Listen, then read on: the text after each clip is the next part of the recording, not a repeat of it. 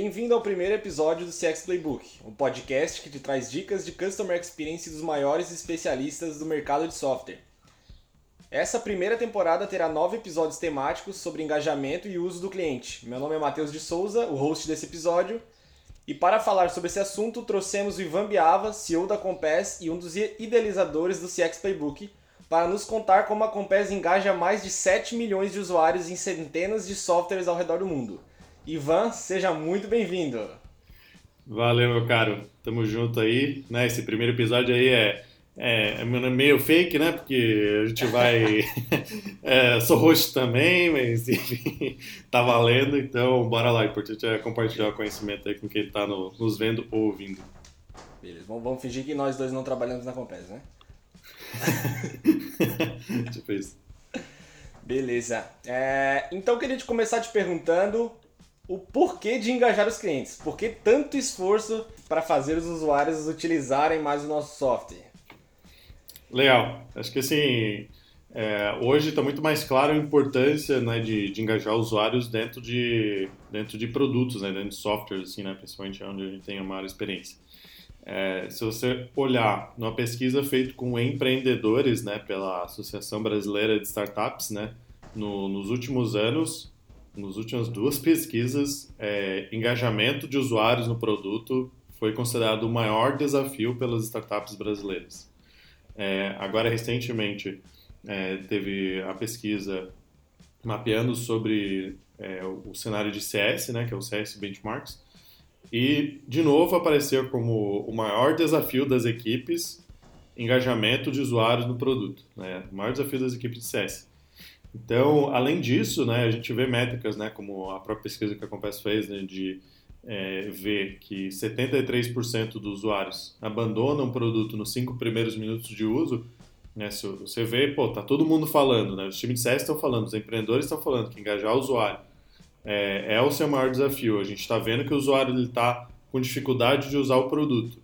Então, precisa engajar o usuário, né? Eu até brinco sim que, a, que as empresas elas é, são muito fortes, né? É, na parte de marketing, comercial e tudo mais, né? Até por pressão de investidor, é, por esse tema ser muito mais abordado do que ser muito mais maduro, né? É, do que CX ou CX. E, e, acontece que você olha o investimento em marketing comercial, tem um stack, né? De, de ferramentas, é, de investimento de tempo, de playbook, de processo e quando você vai para a CX, você vê que né, os CSMs estão com um TACAP na mão lá, tentando engajar ou tentando trazer uma experiência melhor para os usuários. Assim, é bem... É, é, usando ferramenta, a maioria usa Excel para um monte de coisa. É, não, então, assim, não, não tem uma ferramentas profissionais para fazer isso. É, e aí os processos né, são muito manuais, então pouquíssimo eficazes. Assim, então, é, olhar para. É, é, muito difícil você conseguir de fato engajar usuários com uma estrutura tão precária. Então, é, as empresas estão começando a entender a importância disso e é uma coisa meio óbvia, né? Tu, você pensar, né? Tipo, cara, você está trazendo, tá, você está pagando é, para trazer usuários para o teu produto. Por que, que no teu produto, que é pô, a coisa que tu mais tem controle, você não tem esforço nenhum. Né? Ou tem pouco esforço, né? Ou um esforço muito desequilibrado. Então, é, é isso que precisa ser balanceado, né? Então, é, é, onde você tem mais controle, é onde as empresas costumam ter mais desconhecimento, né? Se for perguntar, a maioria das empresas vai ter muito mais conhecimento sobre suas métricas de marketing comercial do que as suas métricas de produto. A maioria nem mensura o uso do produto. Então, pô, é muito difícil tu saber o que tem que engajar se você nem olha para essas métricas. E quando tem as métricas, é, o, como é um esforço conjunto, né, tem que ser um esforço de pô, produto tem que evoluir, tem que melhorar o UX, tem que melhorar o onboard, tem que trazer ferramentas.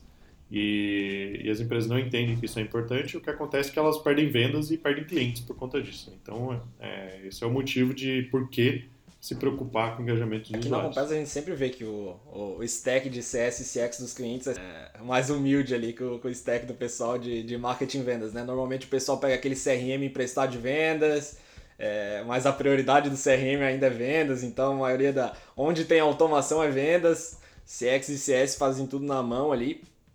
E já que a gente entrou nesse assunto, queria saber, na tua opinião, se engajamento do cliente é responsabilidade de um time, do outro, ou é da empresa toda? Como tu vê isso? Léo, é, para você trabalhar a experiência do cliente, né, engajamento do cliente, vai ter que sempre olhar para a jornada toda, né? Então, esse é um trabalho do time de CX, né? De você olhar para a jornada toda e não só dentro do produto. Então, por que, que é importante, né? Se, se o teu site ele vende uma coisa diferente do que é o teu produto, é, o teu usuário ele já vai entrar frustrado, que ele vai estar tá esperando uma coisa, ele vai chegando no produto e ficou frustrado. É como é que você vai engajar um cara que começou essa experiência frustrado? Então, é uma coordenação que precisa ser feita de ponta a ponta. É, tem uma coisa que é muito raro de você ver, né? Geralmente o time comercial, o time de sexo, eles são times que ficam conflitando entre si, é, porque né, CX reclama que, que vendeu para cliente sem fit, é, ou que ou que foi uma venda que não foi bem feita, né, com condições é, muito difíceis, é, que até às vezes não existem, e que o CX tem que se virar lá para atender. Então é conflituoso, só que isso é muito ruim para a empresa. Né? A empresa perde muito. É, um, por estar é, tá colocando é, processos à frente da, do, da percepção do cliente, né? o cliente tem que estar no centro assim, constantemente. E, e beleza, passou para o comercial tem CX, né, o time de produto é uma, uma fonte essencial, né, porque é, geralmente as empresas elas começam é, olhando para o seu produto de uma forma muito MVP, né? Então, o mínimo produto viável. E aí o que acontece? Lá nas primeiras versões do produto, é muito raro alguém pensar em UI e UX. Né? Tipo, o ponto é entregar valor para o cliente o mais rápido possível. E, e se o UX não é um core dessa entrega, ela acaba que o sistema fica, fica difícil de usar, assim, né? Fica com uma usabilidade ruim e tal. E eu entendo, né? Acho que a própria Compass passou por isso, né? No, no primeiro momento a gente estava se preocupando em criar uma ferramenta que conseguisse entregar um bom onboarding, né? Um bom user onboarding para as empresas e conseguisse engajar mais os seus clientes. É, então a forma de fazer isso, talvez para o usuário era um pouco melhor, para o usuário final, mas para o nosso cliente era um negócio todo meio quadrado, né? Todo todo meio feio lá no começo, e aí depois a gente teve que recriar o produto inteiro para a gente trazer uma usabilidade melhor, assim, para é, aí de fato ficar mais fácil, assim, né, para o cliente usar o nosso produto. Foi uma, uma decisão bem difícil, né? A gente levou um ano, né, para fazer, recriar tudo, assim. Então, é, e assim, se precisar fazer de novo em algum momento, a gente vai fazer, assim, porque é, quanto melhor a gente evoluir o nosso produto em termos de usabilidade, em termos de, é, de UI, melhorar a experiência dele, mais fácil vai ser para ele extrair valor do nosso produto e mais fácil e mais recorrente ele vai conseguir extrair valor do nosso produto. Então, é uma coisa que tem que ser coordenada com todos os times definitivamente, inclusive e principalmente com, com a diretoria, né, com os founders. Maravilha. Então, engajamento do cliente e responsabilidade de todos. Exatamente. Beleza. Então, aí, eu acho que uma pergunta especial que eu acho que é, poucas pessoas conseguiriam responder como tu vai responder. Hoje, né, a gente sabe que a Compass trabalha com diversos setores da economia, né? Então, a gente trabalha com empresas de software de desde um RPzão lá clássico, gigante, com 5 mil telas, né? Até um software de gerenciamento de casamento, de pet shop, né, tudo que, que existe aí. Sistema de para falar sobre cannabis. a gente é, tem sim, tem tudo. Cannabis, gestão de igreja. então eu queria saber contigo, né, pensando que a gente ajuda a engajar esses usuários né, de diversos é, segmentos diferentes, se, se a gente encontra algum padrão, se tu já viu algum padrão desses clientes, né? E que boas práticas tu recomendaria para essa experiência? Legal, assim. É, então, assim, de, pô, já estou com centenas de casos diferentes, né? É, é, o que a gente respira todo dia. É, assim, clientes que eu particularmente falo todos os dias, nossa equipe fala todos os dias. Então, assim, o que, que a gente vê, né? É, primeiro ponto é que é, a forma como você vai engajar usuários depende de alguns fatores. É, depende da forma como... Depende do teu ticket médio, né? Então eu sempre brinco, né? Diga-me seu ticket médio que direi, que direi quem tu és, porque o, todo o teu atendimento que você pode fazer, ele vai variar de acordo com o teu ticket médio. Então, né, não adianta, por exemplo, eu com ticket médio de 100 reais, eu querer colocar uma, um treinamento presencial. Tipo, essa conta simplesmente não faz sentido nenhum. Então, no modelo self-service, né, quanto menor for meu ticket, mais tech touch eu preciso ser. É, quanto mais o meu ticket vai subindo, eu consigo colocar um pouco de touch ali é, para questões principalmente estratégicas. Né? Então, eu recomendo que para uso do produto se faça investimento em ferramentas como a da Compass e, e faça investimento no próprio produto e processo. E, e, pá, e aí quando você vai subindo o ticket, né, o ticket fica mais alto, aí de, sei lá, tickets de 10 mil, 30 mil, aí o teu próprio cliente ele vai te exigir mais personalização, né? o ciclo de vendas é muito mais longo e tudo mais. Então isso, isso varia, de, essa é uma variável, né, de acordo com o ticket. O outro ponto é de acordo com o teu produto. Então, é, geralmente, por exemplo, produtos são mais produtos feitos para PMS, eles é, por definição precisam ser mais simples, porque o teu cliente tem menos tempo, ele tem menos dinheiro, ele precisa conseguir sair usando muito rápido, extrair valor rápido. A implantação precisa ser rápida, né? Você fala para um cara, sei lá, a padaria vai comprar um sistema de gestão e falar que, cara, daqui seis meses vai estar implantado e tu vai começar a extrair valor é, depois de um ano, Tipo, cara, isso não existe, né? O cara não vai investir. Então, isso é, parece meio absurdo falar de uma padaria, mas para uma empresa que está contratando um RP para fazer a gestão da empresa toda, isso é muito comum. Então, não que seja bom, mas é comum. Então, é, precisa entender para quem que o produto foi feito, né? Qual, e aí, para quem foi feito e também como é que o, qual que é o status do produto atual, né? É um produto que, é, que, que foi pensado em em UI, UX, ele, ele é, é fácil de mexer? Não. Porque uma coisa que a gente viu que quanto mais complexo é o sistema, né, quanto mais difícil de mexer é, mais difícil fica você engajar o usuário. Então, por exemplo, eu canso de ver né, que, exemplo, uma tela de, sistema, a, a principal funcionalidade do sistema está lá numa engrenagemzinha no canto direito da tela, o cara abre, abre uma sub-aba, e, pô, cara, essa é a principal coisa que o cara fazer. Ele vai ter que mexer sempre nesse negócio. Então, tipo, cara, por que tá escondido? E aí, assim, tu adiciona umas três etapas na jornada do cliente por um simples é, gap de percepção do cliente e de, de usabilidade.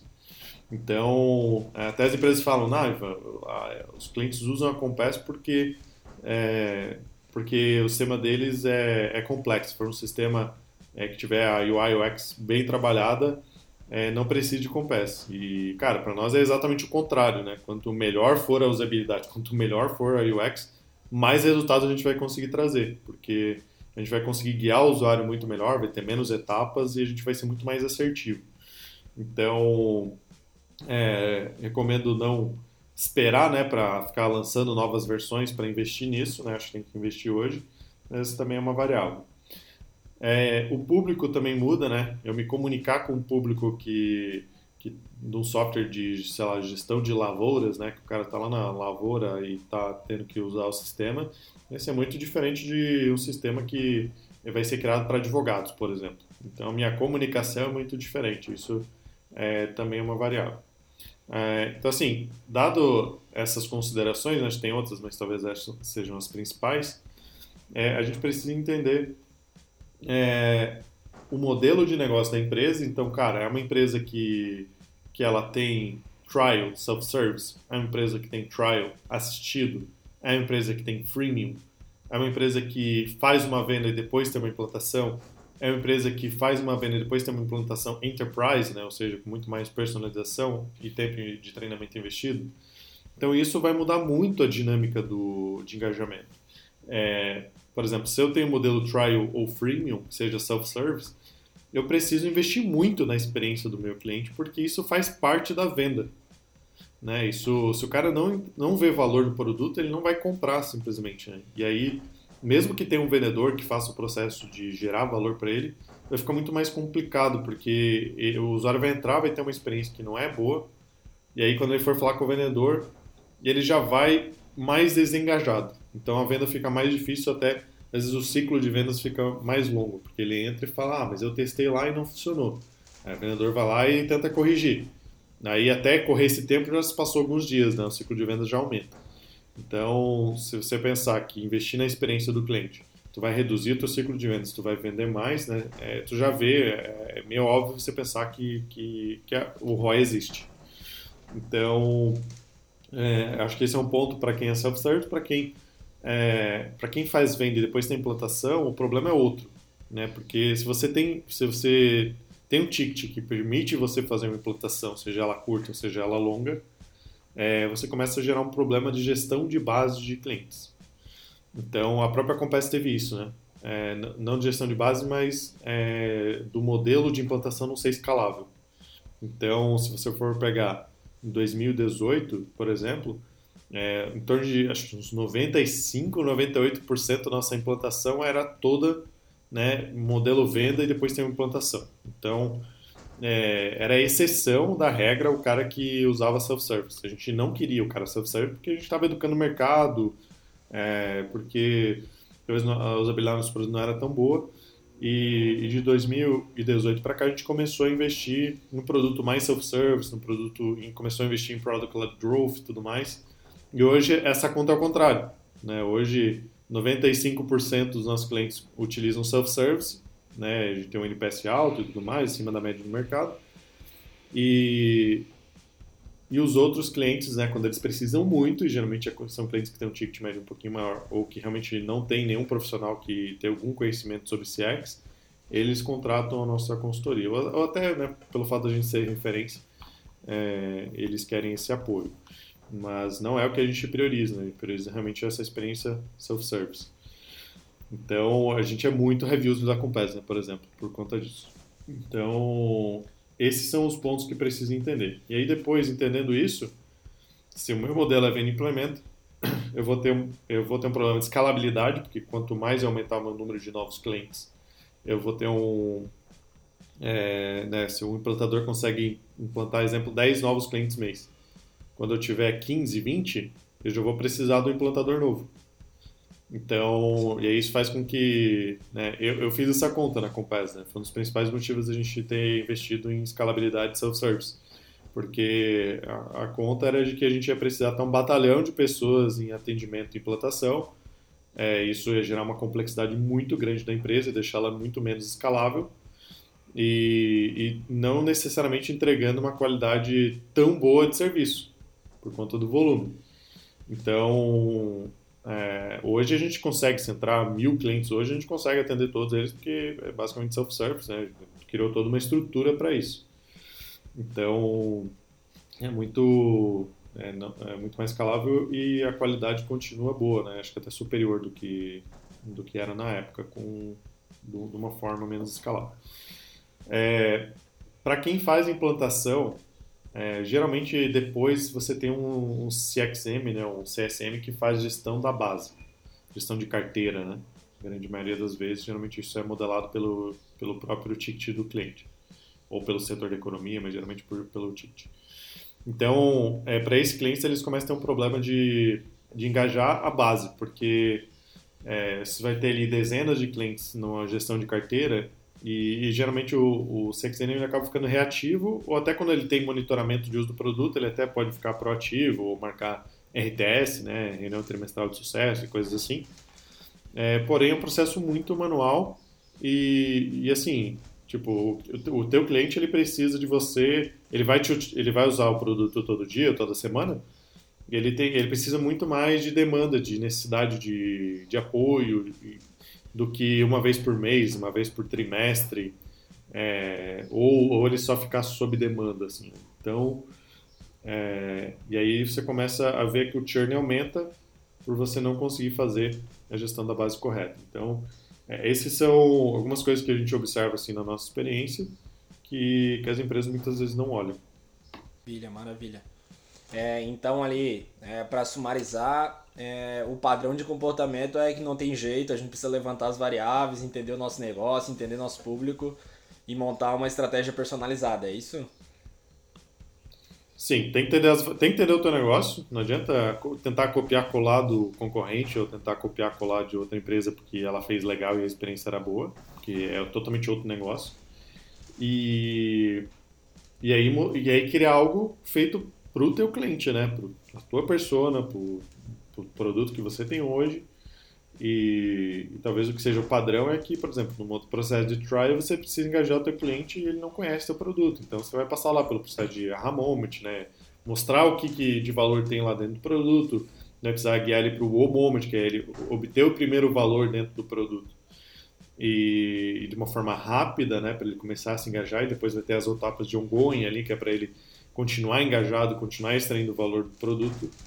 Então, é, isso são coisas básicas, né? E é, os mesmos processos têm que ser feitos para quem trabalha nesse modelo de vende, depois tem implantação, só que isso geralmente daí vai ser feito por uma pessoa.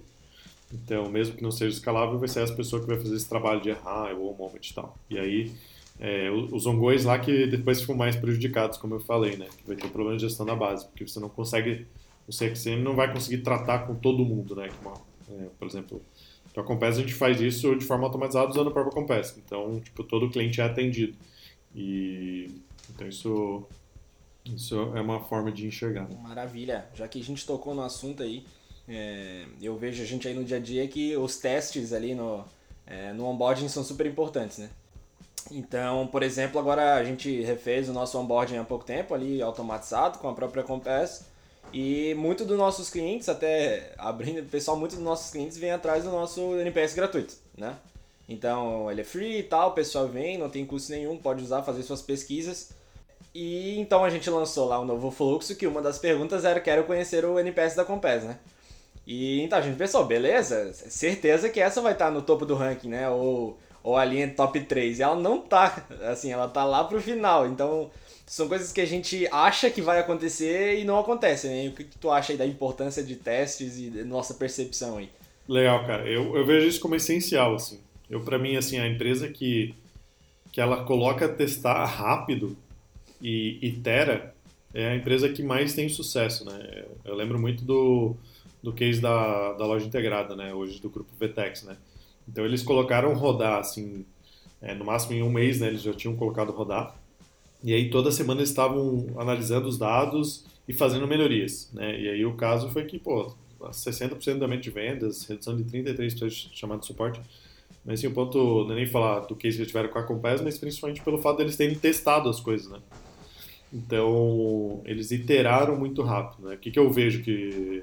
Acho que esse é um padrão de comportamento ruim, né? O cliente, ele fica... É, não, eu tenho que falar aqui com a pessoa que cuida da comunicação. Aí eu preciso falar que a pessoa cuida do produto. Aí preciso falar com a pessoa. E assim, aí fica. Às vezes passa, cara, três meses e o cara ainda não é, fez uma melhoria no engajamento do usuário. Eu falo, cara, o teu usuário está entrando hoje no teu produto. Né? Então, assim, é, um é maior que zero. Hoje tem zero. Você está decidindo ter zero melhoria no teu produto. Cara, coloca hoje rodar esse negócio. Não fica esperando. Então, às vezes, até por burocracia, não consegue burocracia interna, né? E, mas assim, coloca testar, mensura os resultados e itera. Né? E aí vai melhorando aos poucos, né? Coloca um Mark 0, depois dois Mark 1, e assim cada dia tu vai melhorando, chega no, no, no final do ano você vai estar tá, é, centenas de vezes melhor do que quando você começou. Então, é essencial assim, ter esse mindset, na minha, na minha opinião. Beleza, entrando no assunto aí, continuando, na verdade, quase, quase polêmico, né?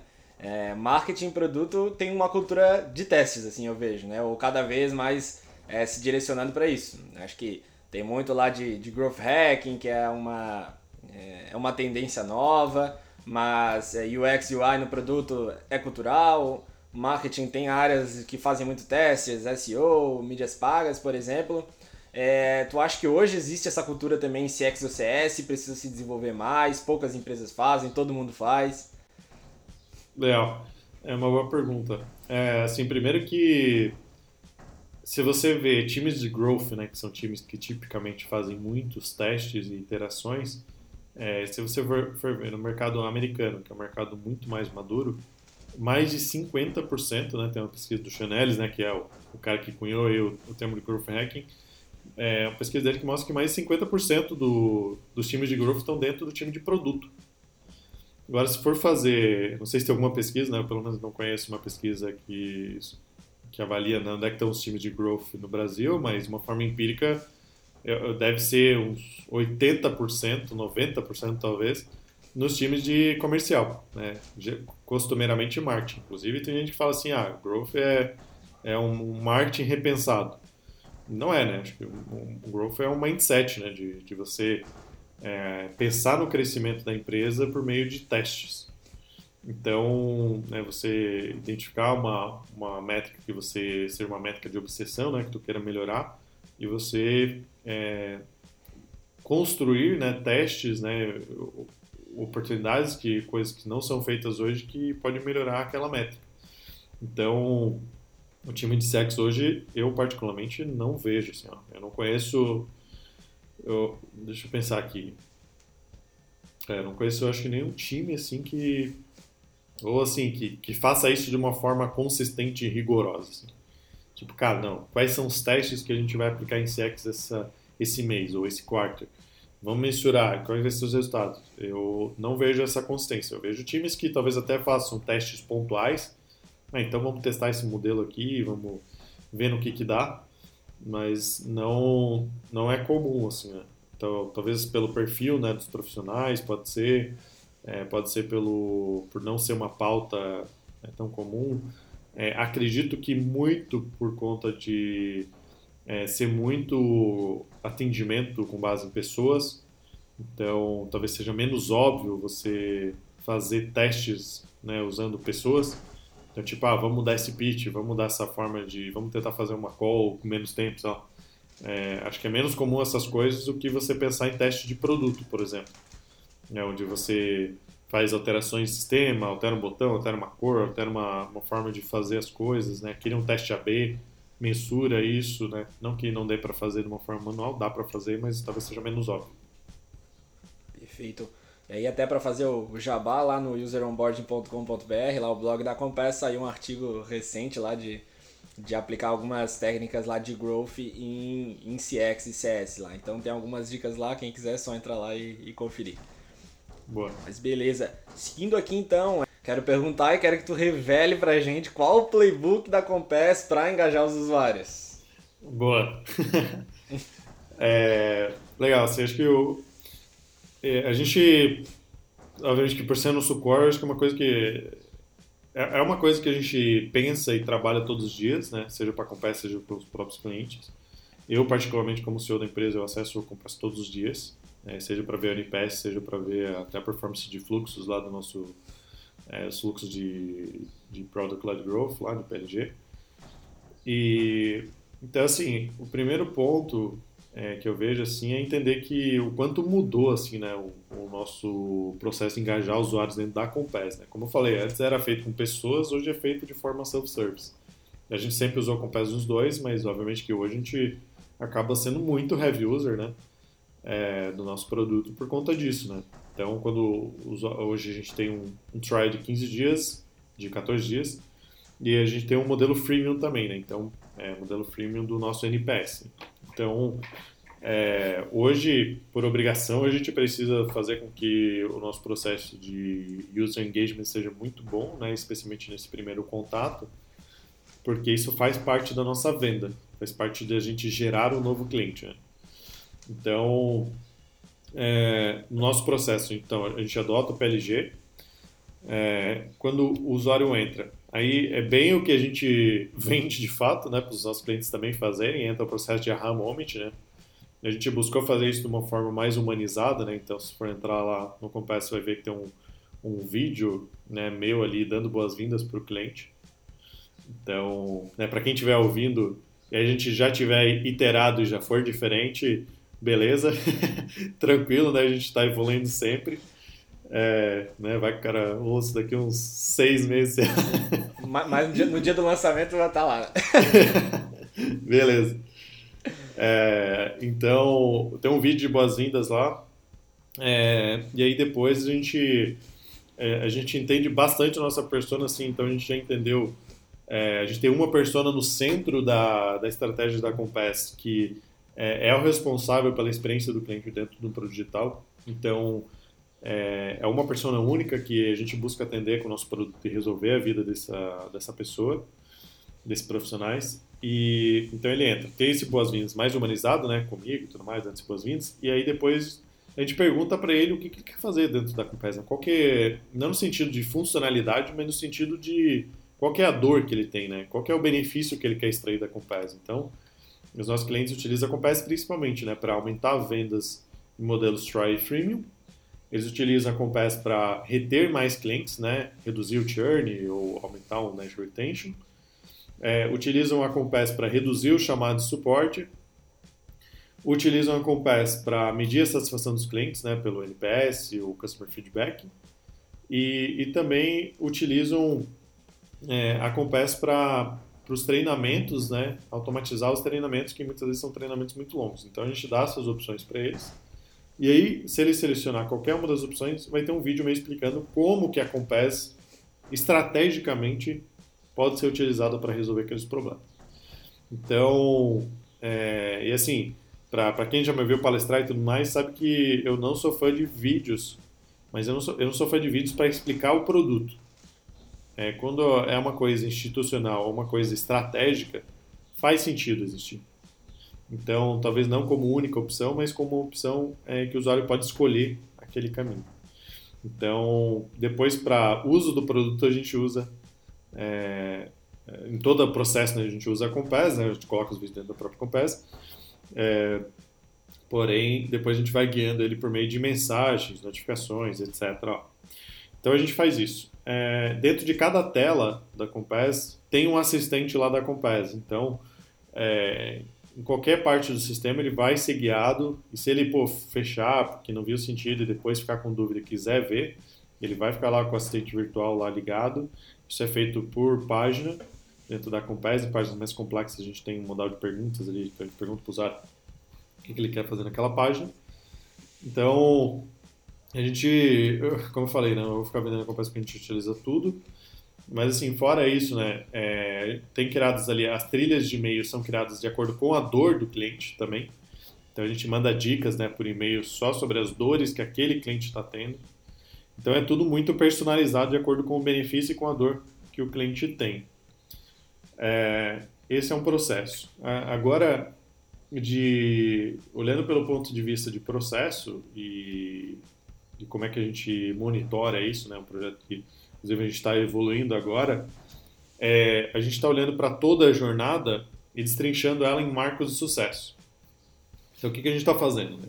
As etapas da jornada do cliente elas são divididas entre a ativação, né, o engajamento e a adoção, principalmente essas três etapas. É, a parte de ativação, a gente vai buscar entregar o primeiro valor para o cliente. Então, e aí dentro da etapa de, de ativação, a gente vai destrinchar em alguns marcos de sucesso. Então, por exemplo, um marco de sucesso para a Compass é quando o cliente ele cria uma primeira pesquisa de NPS ou ele cria um primeiro fluxo de engajamento. Então, beleza, esse é o nosso marco 1 de sucesso, ou chamado né, carinhosamente de M1. Então, quando ele publicar esse fluxo né, para os seus usuários finais e tiverem passando o número mínimo de usuários, a gente considera esse como o segundo marco de sucesso. Então, esse é o nosso M2. Então, na etapa de ativação, a gente, ele é considerado ativo, né, em termos de extração de valor, quando é, ele publicar uma pesquisa de NPS ou publicar uma, é, um fluxo de engajamento e tiverem um número mínimo ali de usuários é, passando por, é, pela essa pesquisa ou por esse fluxo. Então, fez isso, ele vai entrar na etapa de engajamento. Então, o que, a gente vai fazer nessa etapa de engajamento? A gente vai buscar fazer com que, como o próprio nome diz, engajar mais o cliente no nosso produto. Então, se ele tem um fluxo é, criado, uma pesquisa criada, a gente vai fazer ele criar, incentivar ele, né, dando dicas de uso e tudo mais, para ele é, criar 5 fluxos, 10 fluxos, 20 fluxos, que vão ser os próximos M's ali. Vai ser o M3, o M4. Por que criar mais fluxos? Porque quanto mais, é, por exemplo, tem clientes que, da Compass que já criaram mais 700 fluxos. Então, por que, que fluxo é importante para a Compass? Porque você pode criar assistente virtual, você pode criar fluxo de onboarding, você pode criar treinamentos automatizados, você pode criar comunicações com o cliente, lançamento de funcionalidade. Você pode criar é, comunicação, né? Então, tipo, criou um conteúdo relevante. É, o, o, cliente ele fez uma conquista lá dentro do produto, a gente pode, pode parabenizar ele. Assim, tem muitas formas diferentes de usar o Compass. Então, quanto mais fluxos ele cria, mais ele vai estar tá extraindo valor do nosso produto. Então, por isso são definidos esses marcos. É, se ele estiver rodando pesquisa em NPS com recorrência, isso também é, é considerado né, como um engajamento no produto.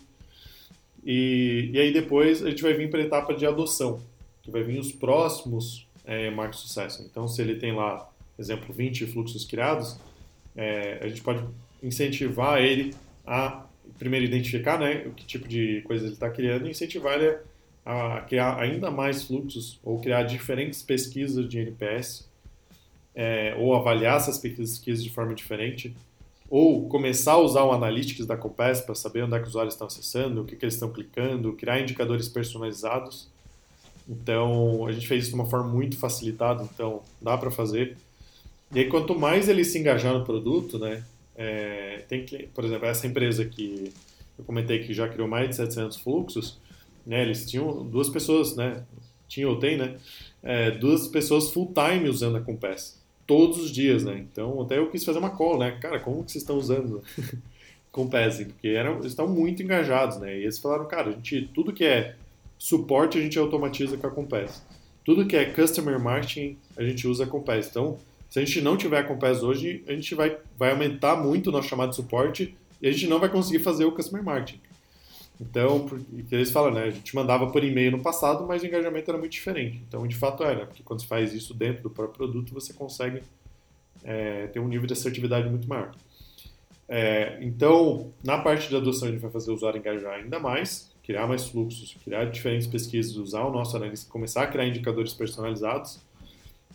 E quando ele chega lá no M6, lá M8, ele quando ele entra nessa etapa de adoção, ele começa a virar um advogado da nossa marca, né? Ele começa a ser um super promotor do nosso produto e aí a gente pode criar é, formas de, de ele indicar, né? De, aí a gente começa a criar um novo canal de aquisição aí, que é um canal muito forte, né? Acho que é o canal mais forte, talvez, em termos de conversão, que é o canal de indicação, fazer isso de uma forma automática, assim, né? Porque se eu crio uma máquina de sucesso do cliente, de fato, é, onde todo né, o cliente ele vai passando por esses marcos de sucesso e ele vai começando a, a ter cada vez mais é, valor né, extraído do produto, eu consigo chegar um momento que ele está extraindo tanto valor que eu consigo é, perguntar para ele se ele quer indicar, eu posso trazer um bônus para ele por isso, é, eu posso é, pedir para ele recomendar, não, não só indicar, recomendar, mas também é, até divulgar a própria marca, né? Tipo, ele divulgar coisas da Compass, tipo, ah, eu, é, sei lá, atingiu um determinado marco dele interno, eu posso comemorar isso com ele, né? Então, e, e ajudar isso na divulgação. Então, a gente faz isso não só, criar essa marca de sucesso não só porque vai reter mais clientes, mas também porque acaba gerando um ciclo que se retroalimenta de geração de novos clientes e tudo mais. Então, coisa que tem um, é, um ROI muito grande. Assim. Então, isso é importante falar porque muitas vezes o time de sexo é visto como uma área que gera custo, não uma área que gera valor, mesmo que monetário.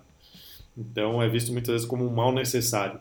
E, na verdade, é o contrário, né? Ele, ele, é um, ele gera receita, né? Ele, ele, ele gera não só, não é para bonito, né? Ah, experiência do cliente é legal. É, sucesso do cliente é moda. Né? É, faz isso porque é, porque é importante trazer uma experiência e trazer sucesso, mas também porque é inteligente fazer isso a título de negócio e traz ROI. Então, e aí, é, para fechar, né, uma vez que você tem a mensuração de todos esses M1, M2, M3, eu consigo mensurar quanto tempo o cliente leva para percorrer cada uma dessas é, desses marcos. Eu começo a, a criar indicadores para ver se eles estão atingindo esses marcos. Eu começo a criar SLAs, né, para é, se eu vejo que do M1 para o M2, na média, demora 5 dias, e eu tenho uma massa crítica de clientes que está demorando 10, todo mundo que passar me gera alerta. Né? Então, para esses caras, eu posso criar automações ou até é, regras de atendimento para incentivar ele a usar mais. Então, vamos perguntar né, o que está acontecendo, se ele está com alguma dificuldade, se tem algo que a gente pode fazer é, para que para que isso seja melhorado. Então, mensura as etapas, é, monitoro isso, né, por meio de aí tem N forma de fazer, né? A Compass usa o próprio Analytics e e aí dá para é, entender essa jornada do cliente, cada etapa, quanto tempo demora, qual é o funil de conversão dessas dessas etapas, quantos usuários passam de uma etapa para outra. Então aí eu transformo a minha área de sexo uma coisa totalmente monitorável, é, onde eu tenho ações muito práticas que eu consigo aplicar para melhorar aquilo e a minha máquina de sucesso ela de fato gera uma gera clientes com sucesso. E não é visto como custo, não é visto como é, time que faz atendimento, time que é reativo e só reage ao cliente quando ele pede churn ou quando ele pede é, para falar sobre contrato ou para fazer um congelamento é, ou para tentar resolver alguma dúvida ou pensar em como é que ele utiliza diferente.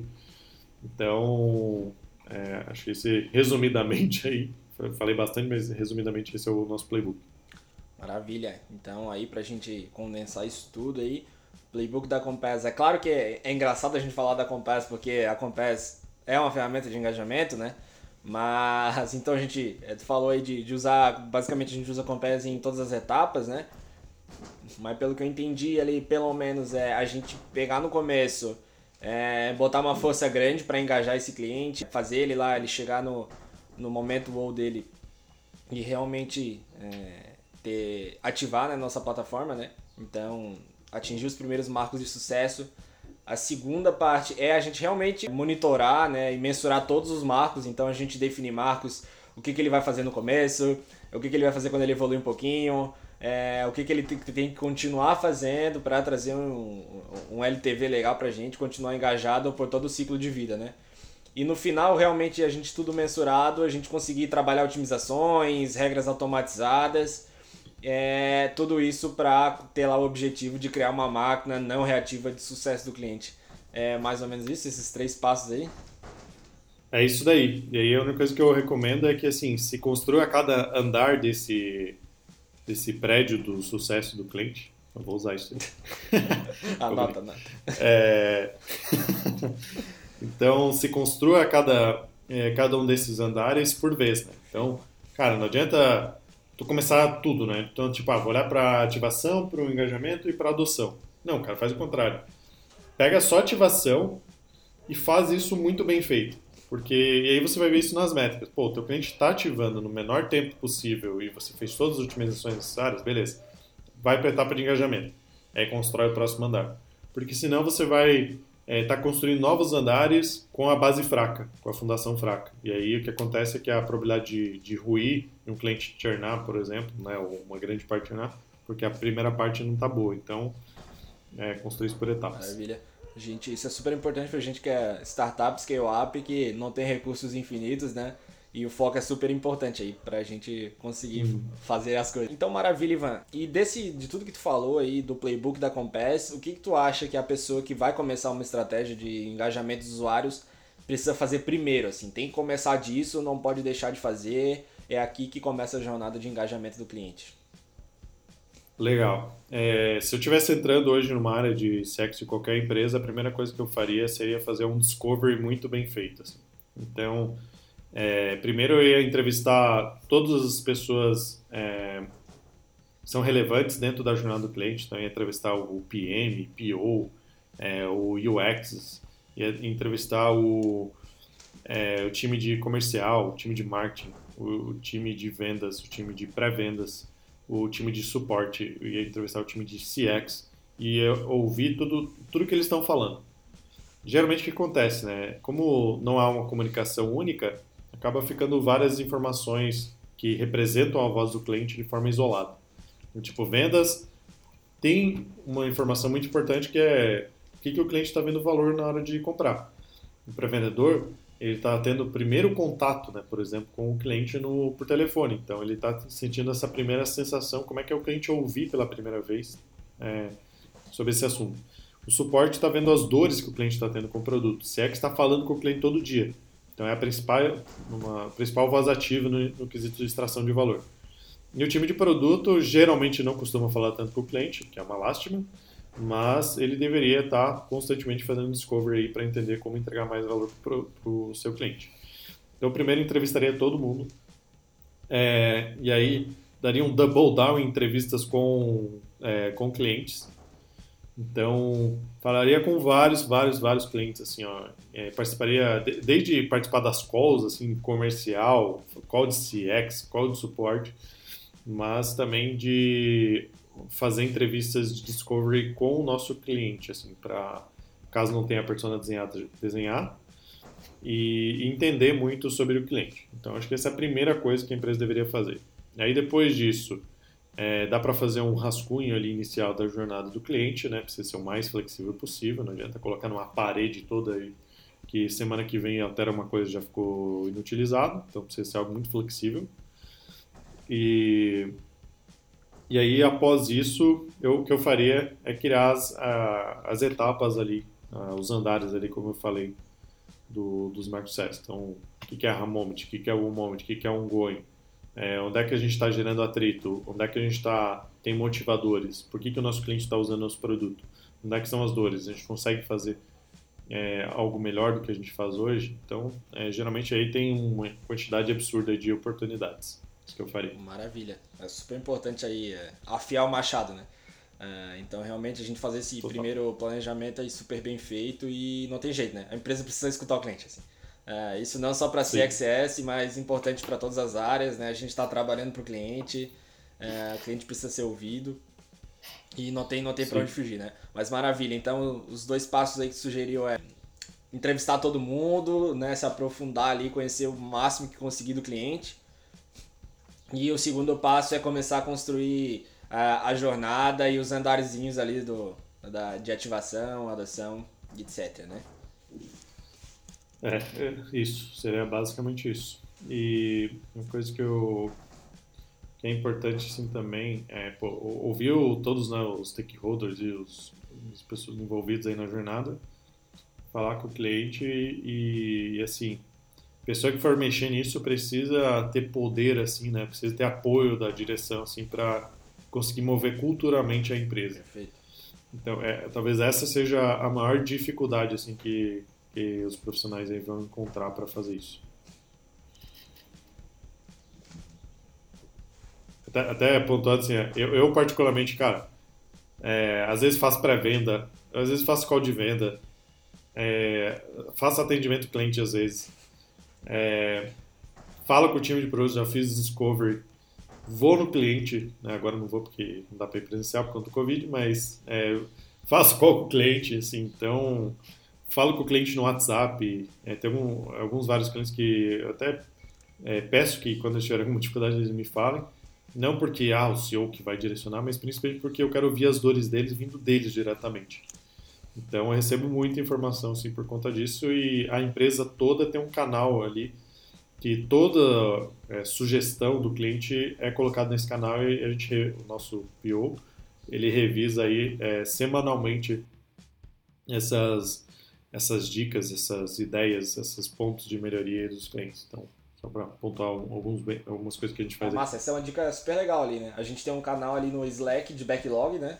É, e toda vez que, que surge alguma, alguma sugestão de cliente, digamos que alguém de suporte recebeu uma sugestão, é, o CEO recebeu uma sugestão, alguém de vendas recebeu uma sugestão de, de feature, de funcionalidade, o que poderia ser melhor, o que está tá ruim é, do cliente, a pessoa vai ali na hora, né, manda uma mensagem ali nesse canal do backlog, é, num padrãozinho que a gente tem, e, e, ali todo mundo pode ver, né? Um canal público ali de Slack, todo mundo vê o que, que o cliente está tá sugerindo, então é, é, é, bem interessante, todo mundo tá, tá escutando assim, essa, essa voz do cliente aí. Boa, é isso aí. É, então, prosseguindo, a gente falou bastante de operação, mas a gente sabe que para tornar tudo escalável, para a gente conseguir tomar as melhores decisões, a gente precisa medir as coisas, né?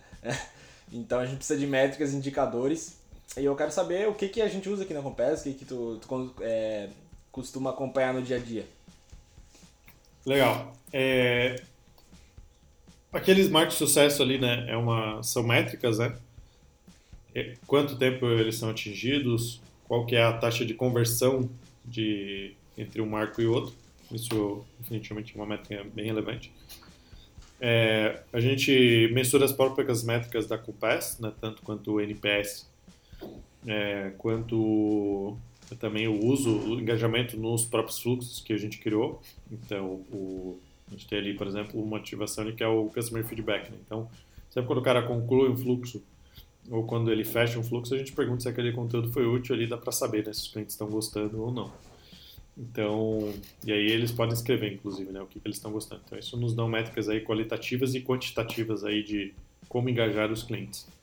Então, assim, compés muito e nas suas várias métricas que tem ali, funil de conversão do fluxo, é, os indicadores é, personalizados lá do nosso Analytics, é uma coisa que eu, que eu olho todo dia, né? Tô sempre o NPS, a resposta do NPS eu, tô, eu atualizo, sei lá, acho que umas quatro vezes por dia, pelo menos, é, eu quero ver o que, que os clientes estão falando. É, o nosso analista para ver o que, que os clientes estão usando, vejo todo dia. É, e, e, também abro pelo menos uma vez por semana para ver como é que está a performance dos fluxos da Compass, para ver se eles estão bons, se eles estão, estão engajando de fato. E, e aí, é, métricas que eu considero importante. É, métrica de time to wall, né, quanto tempo demora para ele entregar, ele receber esse primeiro valor, né, que geralmente está ligado à ativação, né, da etapa de ativação. É, quanto e aí uma vez que você define, é, você pode fazer métricas de mensuração de por extração de valor ou por uso de funcionalidade do produto. Então, você pode definir ali a tua jornada do cliente de uma forma simplificada e, e traquear isso, né? monitorar isso. Né? A Compass tem essa funcionalidade no analista, então para nós fica um pouco mais fácil. É, mas quem não tem, o que eu recomendo é identificar os, os indicadores que, que vocês querem monitorar que são relevantes para extração de valor e mensurar qual é a taxa de conversão de uma etapa para outra, por exemplo. No nosso caso, a gente vai mensurar quando o cara, quando o nosso usuário ele, ele clica em criar um novo fluxo, quando ele configura um fluxo, quando ele publica um fluxo. Só para dar um exemplo. Né? São três etapas. E aí eu mensuro. Né? Por exemplo, eu trouxe 100 pessoas e clicou em criar novo fluxo.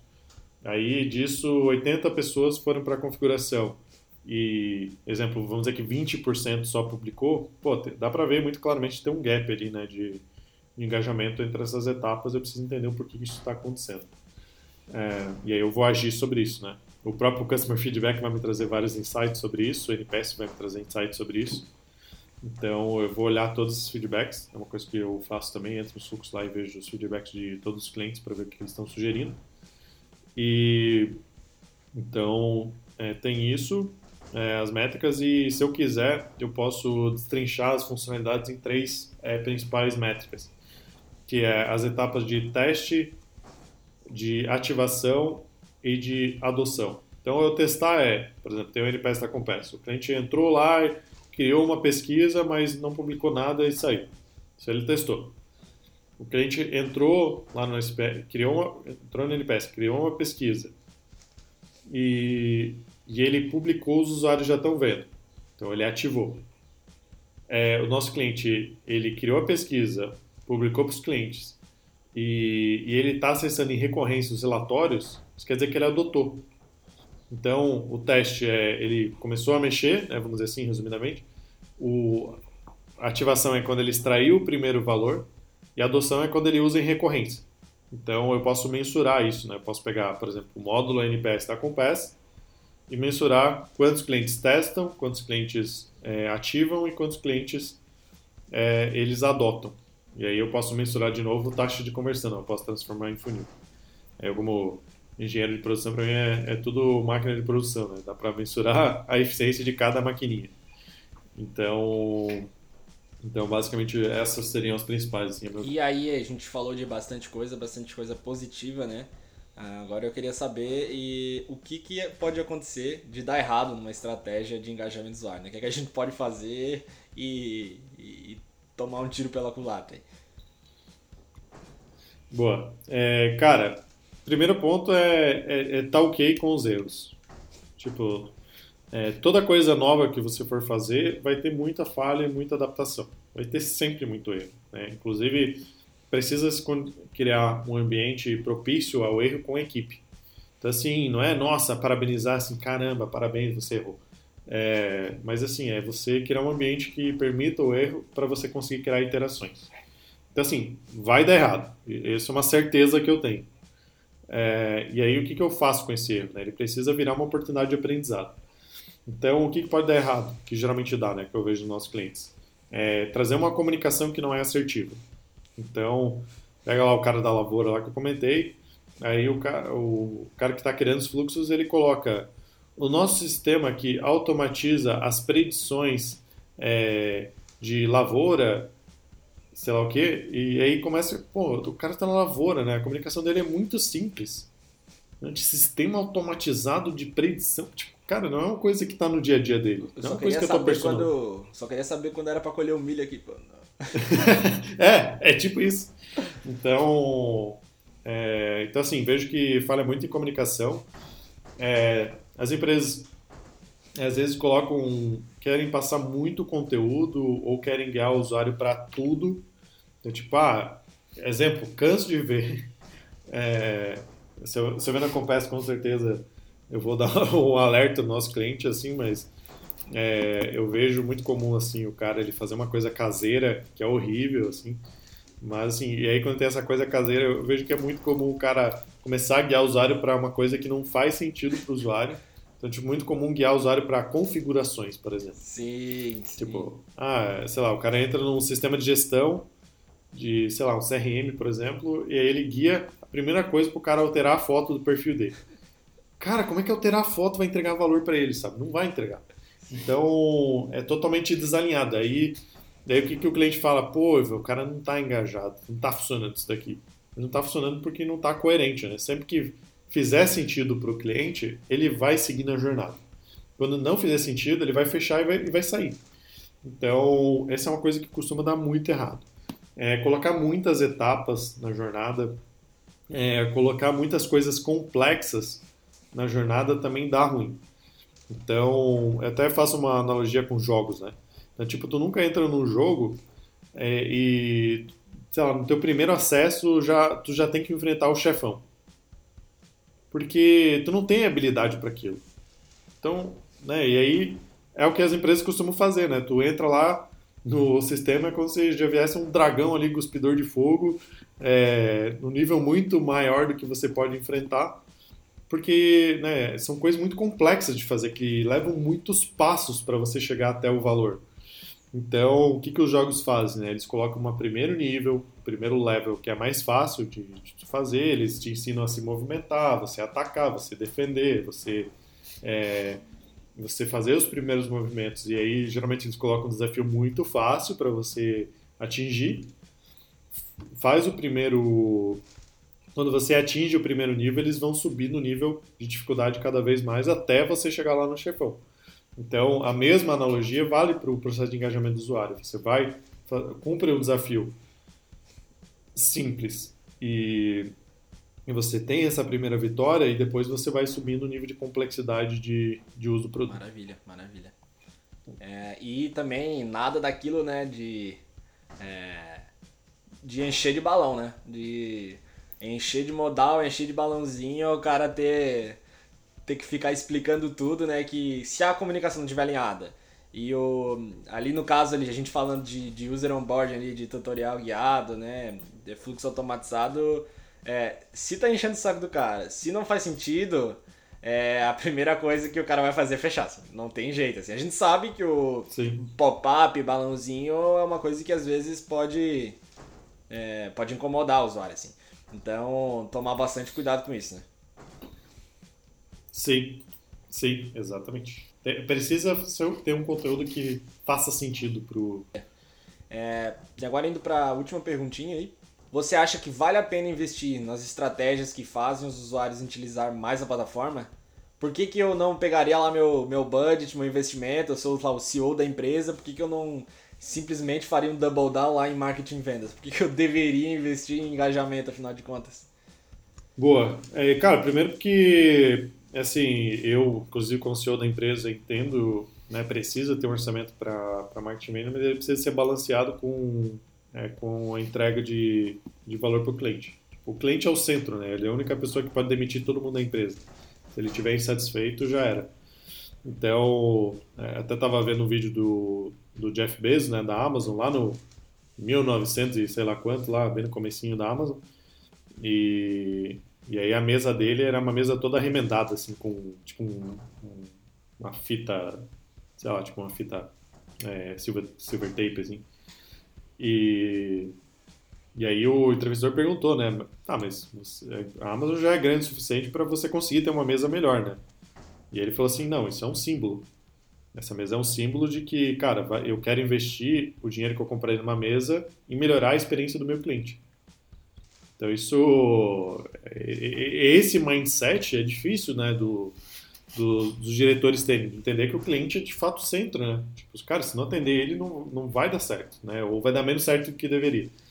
Então, é, precisa investir proporcionalmente aí, né? Acho que não é, ah, então transforma todo o orçamento em experiência do cliente. Tem empresas que fizeram isso, né? As Apps é um exemplo disso, né? Todo o time o time comercial ali basicamente foi transformado em times de, de atendimento, experiência do cliente. É, porém, o que eu recomendo é, é fazer investimento em ferramentas para você profissionalizar isso, investimento de tempo de processo e jornada do cliente, é, a própria diretoria entender que é importante fazer isso e, e ter um, um, investimento que seja equilibrado né, nessas coisas. Então, tipo, tem que ser. Não adianta ser aquele cara da, da academia que treina braço e não treina perna, né? E ficar totalmente. parece um, um trapézio, assim. Trapézio não, um triângulo, sei lá. Um Doritos.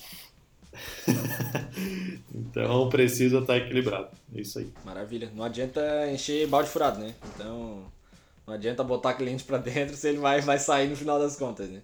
É, exatamente. É, tu tá só queimando, queimando possíveis clientes. Sim, exatamente. É, não, não, faz sentido. Tipo, do ponto de vista lógico, tu investir para trazer mil clientes para só 20 ficar, 50 ficar, cara, faz sentido? O cara não faz. Então, eu sei que tem vários curiosos ali, né? Tem pessoas que não têm fit ou que não tem, não faz sentido comprar o produto, mas Geralmente, quando eu pergunto para as empresas, elas falam, cara, metade dos clientes, que, dos usuários que acessam são possíveis compradores, mas não estão comprando. Então, é muito duro ouvir isso, né? Pensar que, cara, se, se uma partezinha maior desse. É, tipo, é, a maior parte não está comprando, tipo, porque não está tendo uma boa experiência. Então, cara, precisa investir nisso. Né? Tipo, é uma coisa bem. traz ROI e, e, é meio óbvio de fazer, mas as empresas não fazem. Né? Eu vou falar aqui, é, todo mundo vai entender e poucos que estão nos ouvindo vão de fato fazer algo para mudar isso, infelizmente. É. Então, Ivan, agora até para explicar pro pessoal, agora a gente vai fazer uma e para ti, né, uma série de perguntinhas rápidas para a gente entender como é que é teu dia a dia e pro pessoal aí se inspirar um pouco mais por onde você estuda e etc, né? Bora para esse ping pong aí. Bora. Então aí, primeira pergunta, o que que aí tu tá lendo no momento? É, legal. Agora eu tô Assim, eu, eu, sou apaixonado por livros, né? Então estou sempre lendo várias coisas. É, sobre tem relação com CX, eu tô, tô lendo agora tem um playbook ali sobre a economia Tech Touch. Então acho que é muito impulsionado agora por conta de é, por conta de toda essa cena de Covid, digitalização. Então é, antes o, o, mundo já estava indo para self-service, né? Tudo está sendo transformado mais é, tech touch o possível. Agora a gente não pode ter touch. então mudou, né? Isso vai ser ainda mais impulsionado. Então estou estudando, é, tô, tô, lendo esse, esse conteúdo. É, de, o, o, nome aqui é de Winners Low Touch Economy. Então dá para pesquisar ali. Estou lendo esse, esse é um e-book. E também estou lendo um livro chamado A Lógica do Cisne Negro, que é um livro do Nassim Taleb, e basicamente ele fala é, do como a gente vive num mundo de ilusão em termos de predições. Então, ele fala o quanto o mundo e a história é regido por aleatoriedades, né, que ele chama de cisne negro, e, e que a gente não se dá conta disso. Né? Então, por exemplo, é, ninguém conseguia prever o impacto que que o Covid, por exemplo, ia ter nos negócios. Né? Ninguém previu assim, ah, então, é, sei lá, tá tendo problema lá na China, em março aqui, no, no, dia tal, todo mundo vai entrar em lockdown e todos os governos vão fazer isso, então a, empresa tem que é, vai, vai, vai ter esse movimento. Cara, ninguém tinha isso. Então, se for pensar, né, eu, eu, por exemplo, eu vi um artigo ontem do fundador do Airbnb. Ele falou que é, foi uma coisa tipo em seis semanas é, eles perderam quase seis anos de trabalho. Então, cara, é bizarro. Né? Não tem como você prever isso. Sim. Então é muito difícil. Então esse, esse livro é muito bom, assim, né? Bastante lido pela galera de investimento, porque essas aleatoriedades afetam totalmente o movimento das ações, né? De pregão e tudo mais. E bolsa de valores e isso vale também para os negócios, né? como é que a gente se prepara para isso. Maravilha. Consegue falar o nome dos dois aí só para ficar fácil aí se alguém quiser pesquisar? É, The Winners de Low Touch Economy, a lógica do cisne negro do Nassim Taleb. Maravilha. É, e aí, já que a gente já está nessa linha, né, qual fonte de, de conhecimento, seja o que já falou livro, um artigo, um vídeo, podcast, sobre CX especificamente, né, que tu, tu recomenda o pessoal aí ir procurar? Legal. Eu recomendo é, fortemente é, ter um, um livro que a própria Compass lançou chamado O Guia Definitivo do User Onboarding.